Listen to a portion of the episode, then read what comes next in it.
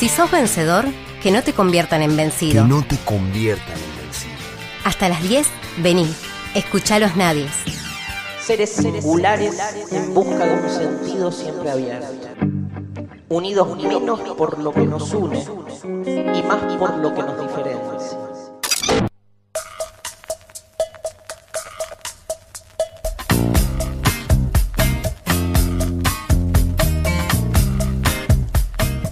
9 de la mañana con 6 minutos en toda la República Argentina y estamos aquí en Los Nadies hasta las 10. Se pueden comunicar con nosotros al 3415 47 80 36 es el WhatsApp de nuestra radio. Nos hacen llegar su mensajito y ya se están comunicando. Nosotros los leemos aquí en el aire de nuestro programa. Y algo de lo que eh, se pudo eh, leer en estos, en, estos últimos días ha sido justamente las repercusiones sobre esto que hablábamos hoy al inicio de nuestro programa de las em, eh, palabras de Soledad Acuña, que es la ministra de la cartera de Educación de la Ciudad Autónoma de Buenos Aires. Em, mucho de lo que es repercutió después de eso fue el, el pedido del presidente Mauricio Macri a través de una carta abierta publicada en el diario Clarín, en donde se solicitaba que abrieran las puertas de las escuelas. Eso se volvió después viral en un, en un hashtag en donde eh, distintos eh, integrantes del partido eh, Juntos por el Cambio, de la Alianza Juntos por el Cambio en todo el país, dieran sus palabras. Bueno, uno de ellos fue el concejal Agapito Blanco que escribió Somos rehenes de cobardes y burócratas, dijo el concejal Agapito Blanco de Juntos por el Cambio, concejal de aquí de Rosario. Esto lo escribe en su cuenta personal de Twitter retuiteando justamente el hashtag abran las escuelas. Y una de las personas que le contestó es eh, el Martín Lucero. Martín es el secretario general de SADOP Rosario, que es el Sindicato Argentino de Docentes Privados y que ha tenido la gentileza de atendernos. Martín, buenos días. Manuel Parola te saluda. ¿Cómo estás? Hola Manuel, buen día. ¿Cómo andas? Eh, acá andamos, eh, queríamos eh, hablar con vos precisamente para saber cuál es eh, la un poco la impresión que, le, les da a ustedes los docentes, fundamentalmente a vos, que vos le contestaste a, a, a, Agapito Blanco, al concejal Agapito Blanco, sobre esto que, él, que él publicó, sobre las, la situación de, de, las escuelas y el pedido de que abran la, la, la puerta. Nos eh, ¿nos podrías decir qué es lo que le contestaste a, a Agapito Blanco, al concejal Agapito Blanco? No, en realidad no, es una, una contención, no es una contención a concejal Blanco. Lo que sucede acá es que este, la semana pasada, en medio de todo este debate que vos este, bien venís narrando, eh, se dio la discusión respecto de los actos de colación. Que insisto, me parece que es una situación que no solamente abarca Juntos por el Cambio, sino que lo han planteado otras fuerzas políticas también, ¿no? El hecho de que los chicos vuelvan a la escuela para el cierre del ciclo lectivo, para darle el diploma y demás. Nosotros planteamos es que en realidad nos parecía que esa situación este, era una ficción, porque en realidad hacer que los chicos vuelvan a la escuela para darle un, papel enrollado que no tiene valor, porque el ciclo lectivo cierra en el 2021, es decir, que los chicos técnicamente estarían haciendo una colación de grado de, chicos que no pasaron de grado, ¿no? de chicos de chicas que no pasaron de grado. Era una era, era de alguna manera un sinsentido, que nuestra propuesta alternativa, este, y en positivo, digamos, iba a trasladar todo a febrero, incluso hasta con la, no solamente los actos de colación en las escuelas, sino incluso hasta las fiestas que se hacen en, para esa época, digamos, ¿no? Que ahora en diciembre no se van a poder hacer, quizás en febrero o marzo también sí se puedan hacer y de esa manera también reactivar un poco un sector de la economía que ha sido muy golpeado por la crisis, que es los salones de fiesta, la gastronomía, incluso la vestimenta y la, y, la, la industria del calzado, que este, para, para estos fines de año, digamos, este, generalmente tienen una movilidad mucho más grande en función de las, de, las promociones, de las colaciones, y que este año han, han, tenido una mala un mal año, digamos, como han tenido muchas de las cosas. Entonces, sí, positivamente, ponerlo en ese lugar. A eso lo contestó un padre que no, recuerdo bien, entiendo que es este vocal de la Bolsa de Comercio, y Agapito retutea eso con el tema de la burocracia y la cobardía. Que me parece que en realidad lo que lo que lo que lo que tiene de fondo en esa situación digamos una gran ignorancia de lo que pasa en el sistema educativo que no está mal de parte de los papás, yo por eso no le contesto, porque parece que los papás no tienen por qué conocer de política educativa, sí me parece que los funcionarios públicos deberían. Entonces, a, lo que lo que creo que hay detrás de todo esto es un eh, un manoseo, si se quiere, de la, de la clase política respecto de una situación muy delicada como la educación, digamos, ¿no? Siempre se ha dicho, siempre siempre se ha dicho que está mal este, manosear eh, la educación eh, con cuestiones político-partidarias. Bueno, creo que está mal cuando lo hace un partido político, pero también está mal cuando lo hace otro. ¿no? En este caso el PRO lo ha hecho, junto por el cambio lo ha hecho. Este, lo de la declaración de Soledad Cuña me parece que no hay que, hay que sacarla de contestar, hay que contextualizarla, digamos, me parece que hay gente que cree eso y de lo grave que sea la ministra quien no cree, pero de alguna manera me parece que este, no deja de ser una, una opinión este, secundaria de una ministra, eh, una, una de 24 ministras que hay en el país y que seguramente no es la opinión mayoritaria, pero la realidad es que lo grave es que también se hable sin datos, porque la ministra dice eso, pero no tiene ninguna forma de chequear que todos los docentes vayan a hacer cuatro carreras antes de elegir educación. Sí es cierto que tiene que haber una visión profesionalista y tiene que haber una visión de, formación laboral en los profesorados, porque evidentemente es una salida es una salida laboral, eso de que el docente este trabaja por vocación en realidad, pero no deja de ser un trabajo, ¿no? Así como los periodistas seguramente aman ser periodistas, pero y lo hacen por vocación, pero también tienen que cobrar fin de mes porque el amor no vive nadie.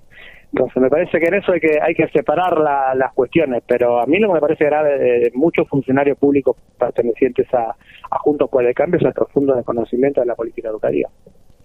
Em, estamos hablando con Martín Lucero, que es el titular de eh, SADOP eh, aquí en, Rosario. Martín, eh, queríamos eh, también consultarte sobre la situación de, de los docentes privados y cómo, cómo han transitado toda esta, esta etapa de pandemia que, que, ha golpeado en distintas aristas al sector educativo, no solamente en la cuestión presencial y salarial, sino también, bueno, en la cuestión de formación docente, ya que lo, lo estamos tocando. Mira, esta ha sido una situación muy complicada, evidentemente no, no ha cambiado, no, no, no, no, no, escapado a la docencia, a la problemática que ha tenido el resto de los sectores. Este, evidentemente hay una cuestión, eh, eh, eh, te diría hasta medio heroica de parte de los docentes de poder reconstituir el sistema educativo este, a través de la virtualidad en un sistema que no está armado para aguantar la virtualidad, digamos, ¿no? O sea, Argentina no tiene eh, una estructura, digamos, pensada ni montada para, para para pasar a, la, a, un sistema online, digamos, y de alguna manera este, el trabajo docente y el esfuerzo de la familia ha logrado que eso se sostenga durante todo este tiempo. Pero bueno, evidentemente, eh, si la situación va a continuar de esta manera o hay que pensar nuevos desafíos, creo que la, de inversión en infraestructura y, en, y en bienes de y en bienes digamos de vinculados a la conectividad en bienes tecnológicos tanto para alumnos como para docentes es, este, una cuestión esencial. Y respecto a la formación docente bueno creo creo que esta pandemia va a, reconfigurar todos los, los perfiles de las profesiones no entonces creo que en eso también hay que avanzar si se quiere en repensar cuáles son los este los contenidos de la formación inicial. La formación inicial es la que reciben los docentes en el, en el profesorado, este, pero entiendo que va a suceder lo mismo con el resto de las profesiones, ¿no? Este, claramente con la presencia del teletrabajo hay un montón de actividades que van a tener que eh, tener en su formación inicial un cambio de competencia o la posibilidad de, de acceder a, nuevos esquemas formativos que le den mayores herramientas para desempeñarse en una sociedad este, en la cual los servicios y los bienes eh, van a tener una intermediación tecnológica mucho más grande que lo que tenían el año pasado. Lucero, le quería preguntar, ya que iniciamos hablando de, eh, de la relación de la educación con sus ministros y encima tocamos el, eh, eh, la personalidad de una ministra que no es de, Santa Fe, sino que es de eh, Cava. Yo quería preguntarle sobre la relación que tienen con el, el, ministerio desde el sindicato. ¿Cómo ha sido la relación desde el sindicato con el, el Ministerio de Educación de la provincia? Ha sido un año muy difícil, la relación con el ministerio no ha sido buena. Está claro que después de 21 días de paro virtual y 4 días de paro presenciales este, este, no, no, no, se exime de mayores comentarios. no, no, no ha tenido una buena relación el gobierno. La relación del gobierno de la provincia de Santa Fe en general con la docencia no ha sido buena. Este, y lamentamos que así sea, digamos. Sinceramente nosotros hubiéramos esperado otro tipo de respuesta de parte del gobierno a principio de año. Hubo que sostener siete u ocho meses de conflicto para lograr un aumento, encima no fue un, aumento, digamos, satisfactorio, sino que fue con sumas fijas y demás. Este, y en ese sentido nos parece que la consideración que tiene el gobierno por la docencia santafesina no ha sido la mejor. Eh, la relación institucionalmente es normal, digamos, este es lo, lo que corresponde, pero evidentemente no, no, no tenemos una, una percepción, digamos, este, común respecto de lo que nosotros hubiéramos realizado en caso de, tener la responsabilidad de llevar adelante la cartera educativa. Creemos que el, gobierno debería haber haberse comportado de, de otra manera y haber tenido y haber llevado adelante una actitud más participativa, más atenta a los docentes. Creo que ha habido medidas muy polémicas como la toma de exámenes para que los chicos y las chicas pasen de año a mitad de año, que eso no, no, no fue, no fue consultado con la docencia y generó mucho malestar hacia dentro del magisterio. Pero bueno, evidentemente también insisto, ¿no? O sea, cuando cuando uno lo pone en contexto, este, entiende las situaciones, pero creo que hay un desgaste del cual el gobierno no va a poder volver. De todas formas, quiero aclarar que la postura de la ministra Cantero, con quien tengo profundísimas diferencias este, en, lo, en la forma de ver el sistema educativo, eh, no tiene nada que ver con la de Acuña, digamos, ¿no? son, totalmente, son totalmente distintas los planteos de, base ni este Adriana Cantera tiene una larga trayectoria en lo que tiene que ver con la producción académica y el trabajo con la inclusión que es totalmente distinta a lo que tiene Acuña ahora después lo gremial este en esto no, no, no les quiero dar demasiada vuelta al tema. Nosotros tenemos que hacer para los gobiernos peronistas se lo hacemos, los del PRO se lo hacemos, los radicales se lo hacemos, los socialistas se lo hacemos. O sea, en esto creo que, hay una cosa que puede mostrar los gremios docentes que han tenido coherencia en sostener la bandera de lucha, más allá de los partidos políticos que hacen estar en el gobierno. La última, y ya lo libero, Lucero. Eh, en, términos paritarios, eh, el, el, almanaque, ¿qué es lo que indica? ¿Cuándo tendrían que volver a sentarse a negociar? Eh, y en diciembre y en el mes de febrero. En diciembre, debería que en diciembre debería rediscutirse la continuidad de, la, de, de, las sumas estas este, acordadas en el, mes de septiembre y en febrero el aumento del 2021. ¿Y cuáles son las perspectivas? Es muy difícil de saberlo, mano. Es muy difícil de saberlo. Hoy te, te, te, debo decir que no, no, no hay un buen pronóstico, pero no lo hubo durante todo el año si la, la, actividad económica se reaviva y demás, veremos. Este, insisto, también es otra discusión con los chicos en las, aulas y con los chicos fuera de las aulas. Claro. Este, evidentemente, yo estoy seguro de que mucho del mal aumento que han recibido, que hemos recibido los docentes, tiene que ver con la poca posibilidad de hacer medidas de fuerza que hemos tenido. Esto, se ha, esto se ha dado en varias en varias actividades, en los colectivos, por ejemplo, sin ir más lejos. Entonces yo creo que en ese sentido, con, con clases presenciales, el panorama es otro.